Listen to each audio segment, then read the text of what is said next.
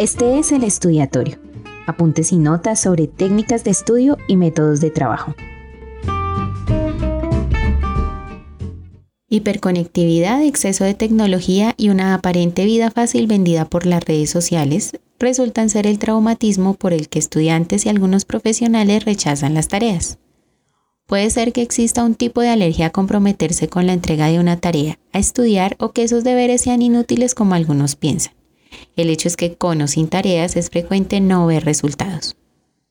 Hoy revisaremos temas que se han visto por separado respecto a hacer tareas, pero que pueden ser la suma de varios problemas escolares y a largo plazo profesionales, como el tráfico de tareas, las tareas y la generación blandita, puede que haya más libertad, pero también va a haber más depresión y 13 razones para hacer tareas.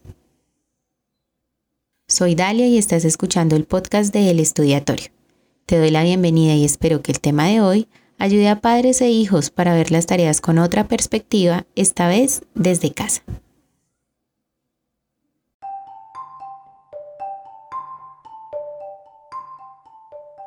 No digas que no tienes tiempo suficiente.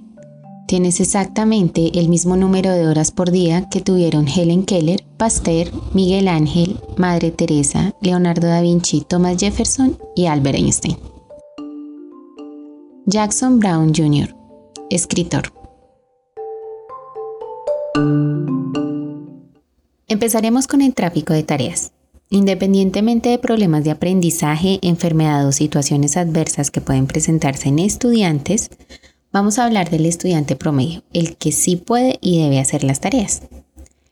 El año pasado en Shark Tank México, un show de inversión en propuestas de negocio, se presentó una joven con su negocio llamado Homework Dealer, algo así como el negociante o el comerciante de tareas. Los inversionistas obviamente no apostaron por su proyecto porque ética y moralmente no está bien y esto es cierto. La empresa abiertamente dice dedicarse a hacer tareas con una calidad del 100% y precios que van desde los 200 hasta los 10 mil pesos mexicanos, que en pesos colombianos serían de 30 mil a 1.600.000 y en dólares unos 9 dólares a 440 dólares. Ella dice que sus ganancias son de medio millón de pesos mexicanos, o sea, 83 millones de pesos o 21 mil dólares americanos. Parece que el negocio de tareas sí que es rentable. Pero este no es el único caso. Existen empresas como Tareas en línea, también en México, y otro más sofisticado, Pay Me to Do Your Homework, para universitarios y profesionales y empresarios en Estados Unidos. Y aquí en Colombia, otro tanto. En mandar a hacer tareas ya hace varios años se ha vuelto como una tendencia en el mercado. Ahora, la pregunta real no es si el negocio es ético o no, o si es rentable. Una empresa no prosperaría si no hay demanda que la sostenga, eso es claro.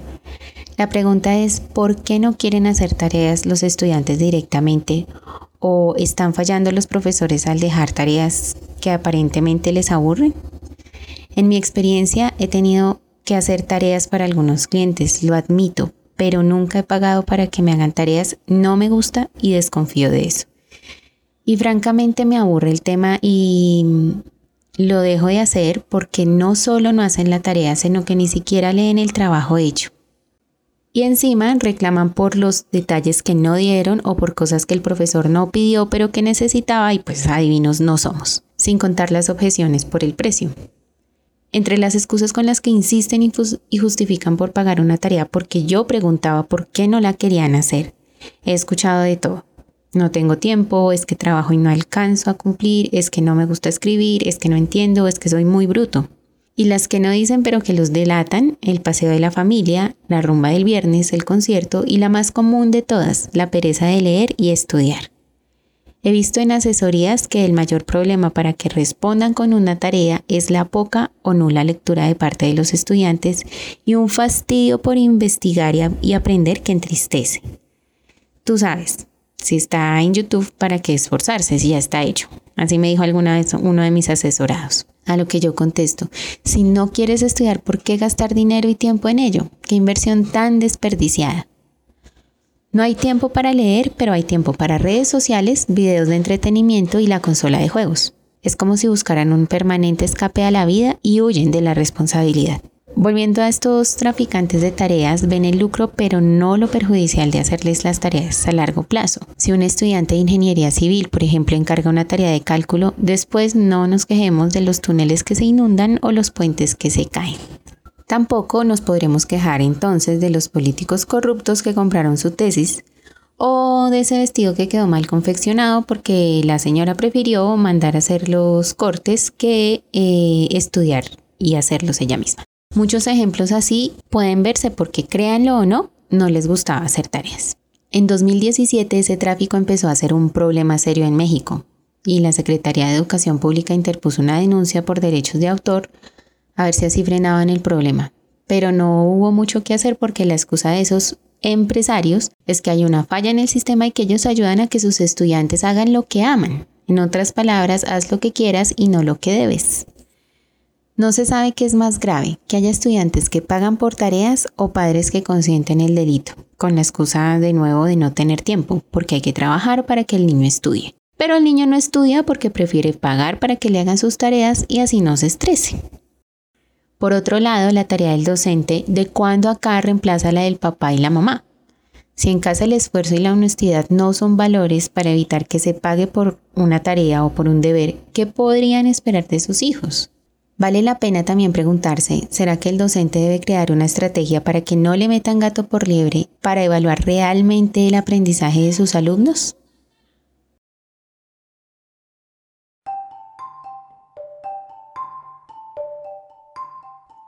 Hay que trabajar en la tolerancia a la frustración y la educación de carácter entendiendo esa como el conjunto de habilidades, la persistencia ante las dificultades, la capacidad de trabajo con otros, así como la capacidad de sobreponerse ante el fracaso o resiliencia. Doctora Marta Lacabex, psicóloga infanto-juvenil.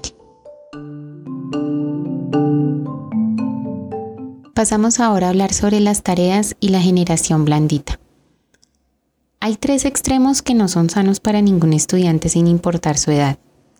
En Internet pulula el contenido elogiando la maravillosa labor de la educación en Finlandia, su efectividad porque no dejan tareas, las jornadas de estudio que son cortas y lo bien que los chicos se llevan con sus maestros, pero de nuevo la visión es limitada. Primero, resulta que el nivel de lectura en Finlandia es cercano al 75% de su población. Eso refuerza el aprendizaje aunque no haya tareas.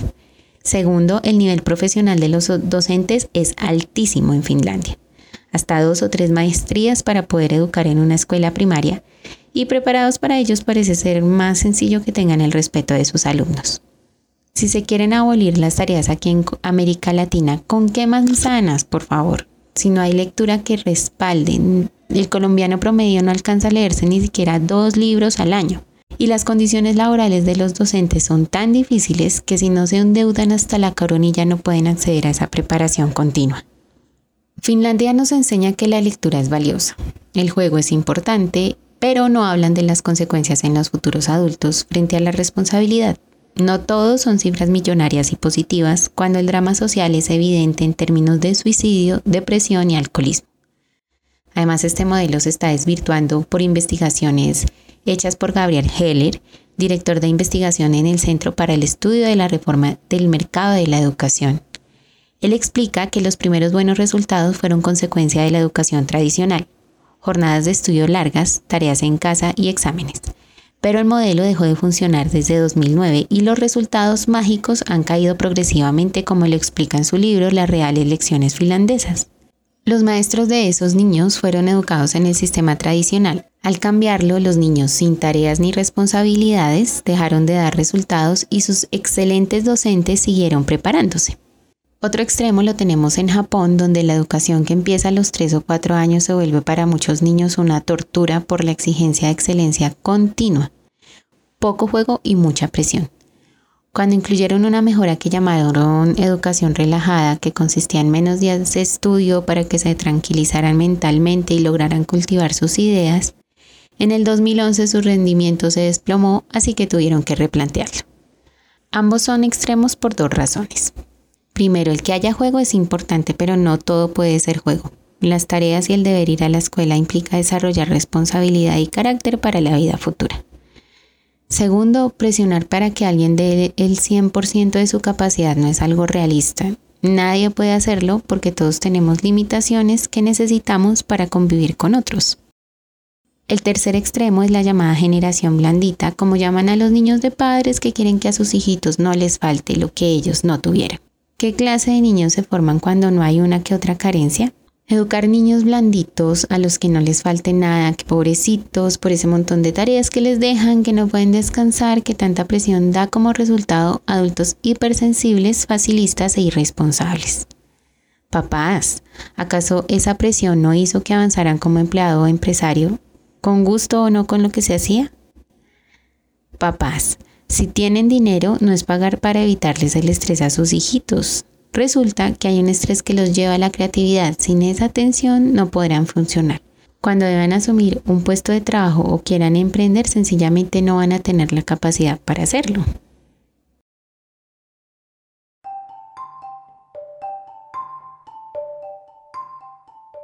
Por un lado, parece que las jerarquías se desdibujan. Ahora los padres quieren ser amigos de los hijos, no golpearlos o sancionarlos cuando es necesario. Y por otra parte, los hijos se convencen de que siempre contarán con la disponibilidad y los recursos de aquellos para que les resuelven todo o casi todo.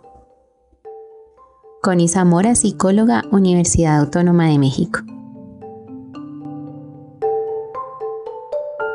Sin tareas, más libertad y más depresión.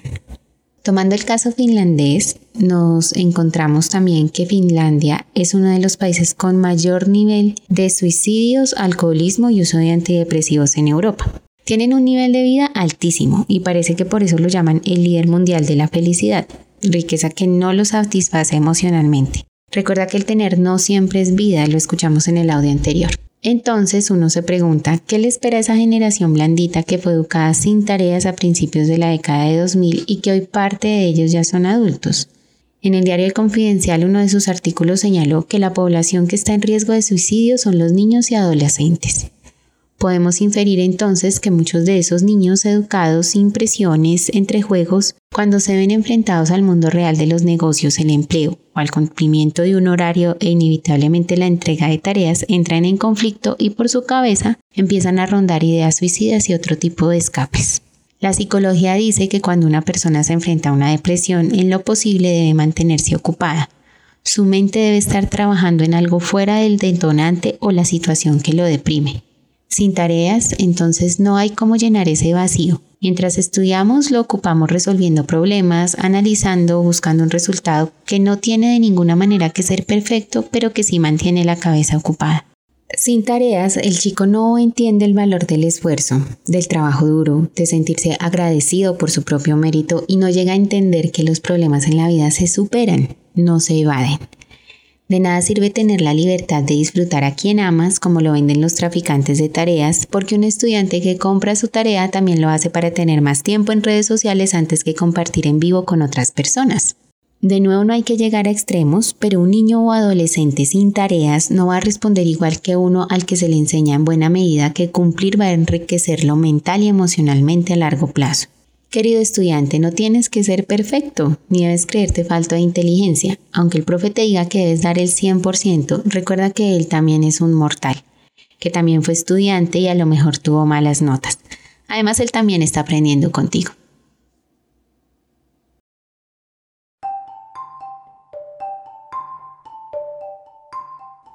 Descubrí que la tarea implica un lápiz afilado, libros gruesos y largos suspiros. Catherine Applegate, escritora. 13 razones para hacer tareas.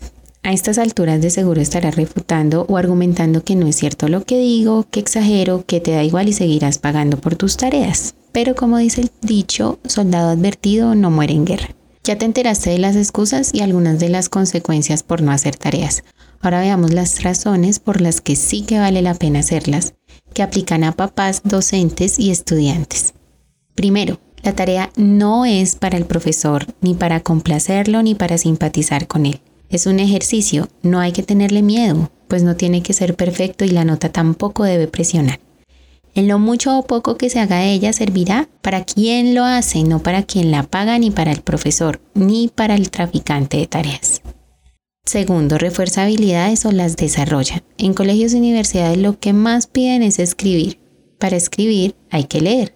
Quien lee sabe expresarse bien, redactar bien y entender bien. Tercero, se descubren habilidades que de otra forma no se habrían detectado. Si no te gusta escribir y toca porque lo dejaron de tarea, a lo mejor te encuentras con que tienes una muy buena voz escrita. Recuerda que la práctica es el maestro. 4. Muestra las limitaciones. Alguien sabe que es malo en matemáticas o redactando porque lo intentó. Si no se hace la tarea, nunca sabremos qué habrá para mejorar. Quinto, si crees que las tareas son para los nerdos, a lo mejor deberías ver a Bill Gates, uno de los nerdos más ricos del mundo que piensa que la gente debería tener cuidado con ellos porque podrían ser sus jefes. 6. Hacer tareas enseña desde gestionar el tiempo y responsabilidad hasta la organización y priorización, claves si quieres emprender o llegar a un buen puesto de trabajo. Séptimo, mantiene la cabeza ocupada y la saca de la dependencia a las redes sociales. Empieza a mostrar que se puede pensar por sí mismo y que el ritmo diario no lo dictan las estrellas de Instagram ni de YouTube. Octavo, cuando el estudiante sale a la vida laboral cualquiera que sea, sabrá que cumplir con las tareas es algo normal porque en un empleo o como emprendedor hay que hacer muchas tareas y créeme, el dinero no va a ser la única motivación. Noveno. Ayudan a ayudar. Si un estudiante nunca hace una tarea va a ser más difícil que brinde un servicio en beneficio a otra persona. Y no me refiero a traficar tareas, sino a servir desinteresadamente para salir de su egoísmo. Décimo, ayudan a lidiar con el estrés y la presión llevándolos a la atención creativa. El estrés no es tan malo como lo pintan, de hecho, un poco de él hace que salgamos más rápido de las tareas. 11. Si realmente se quiere criticar a los gobiernos para que no pase como en mi país, que discuten de la situación pero no tienen ni idea porque están en desacuerdo, entonces las tareas ayudan a ir más allá, a argumentar, a calcular, a analizar y a crear ideas realmente críticas. 12. Son uno de los medios para valorar el dinero. No creas que porque papá y mamá te pagan estudiar, siempre vas a tenerlos para que te lo den todo. Pensar eso es engañoso. Hacer tareas sirve también como una herramienta de independencia. 13. Las tareas son el medio más fácil para llegar preparado a un examen. Seguramente habrá que repasar solo un poco porque con las tareas hechas la memoria se refuerza y refuerza lo aprendido. Se llega más rápido a las respuestas y la presión será menor al presentar el examen. Recuerda que vale la pena pedir ayuda, una asesoría, despejar dudas, el saber o más bien el aprender cómo hacerlo, pero es diferente a que te hagan la tarea por completo.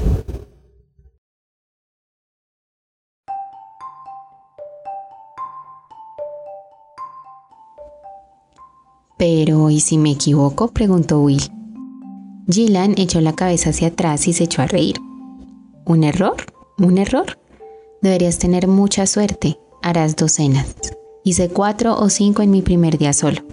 Por supuesto que cometerás errores. Simplemente no hagas ninguno de ellos dos veces. Si arruinas las cosas, no intentes ocultarlo, no intentes racionalizarlo. Reconócelo y admítelo y aprende de él. Nunca dejamos de aprender, ninguno de nosotros. John Flanagan en El rescate de Erak.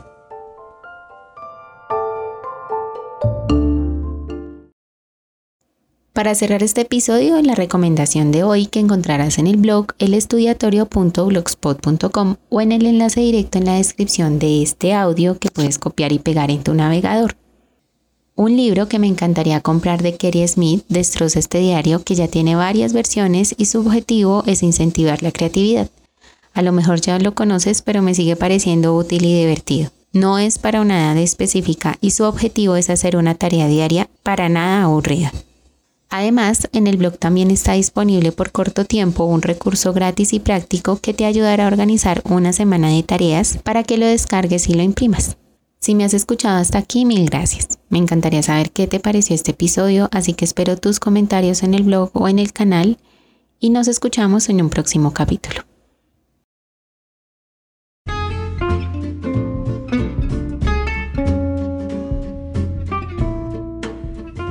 Gracias por escuchar el podcast de El Estudiatorio. Entra a la página elestudiatorio.blogspot.com para encontrar más recursos que te ayudarán a mejorar en tu estudio y trabajo.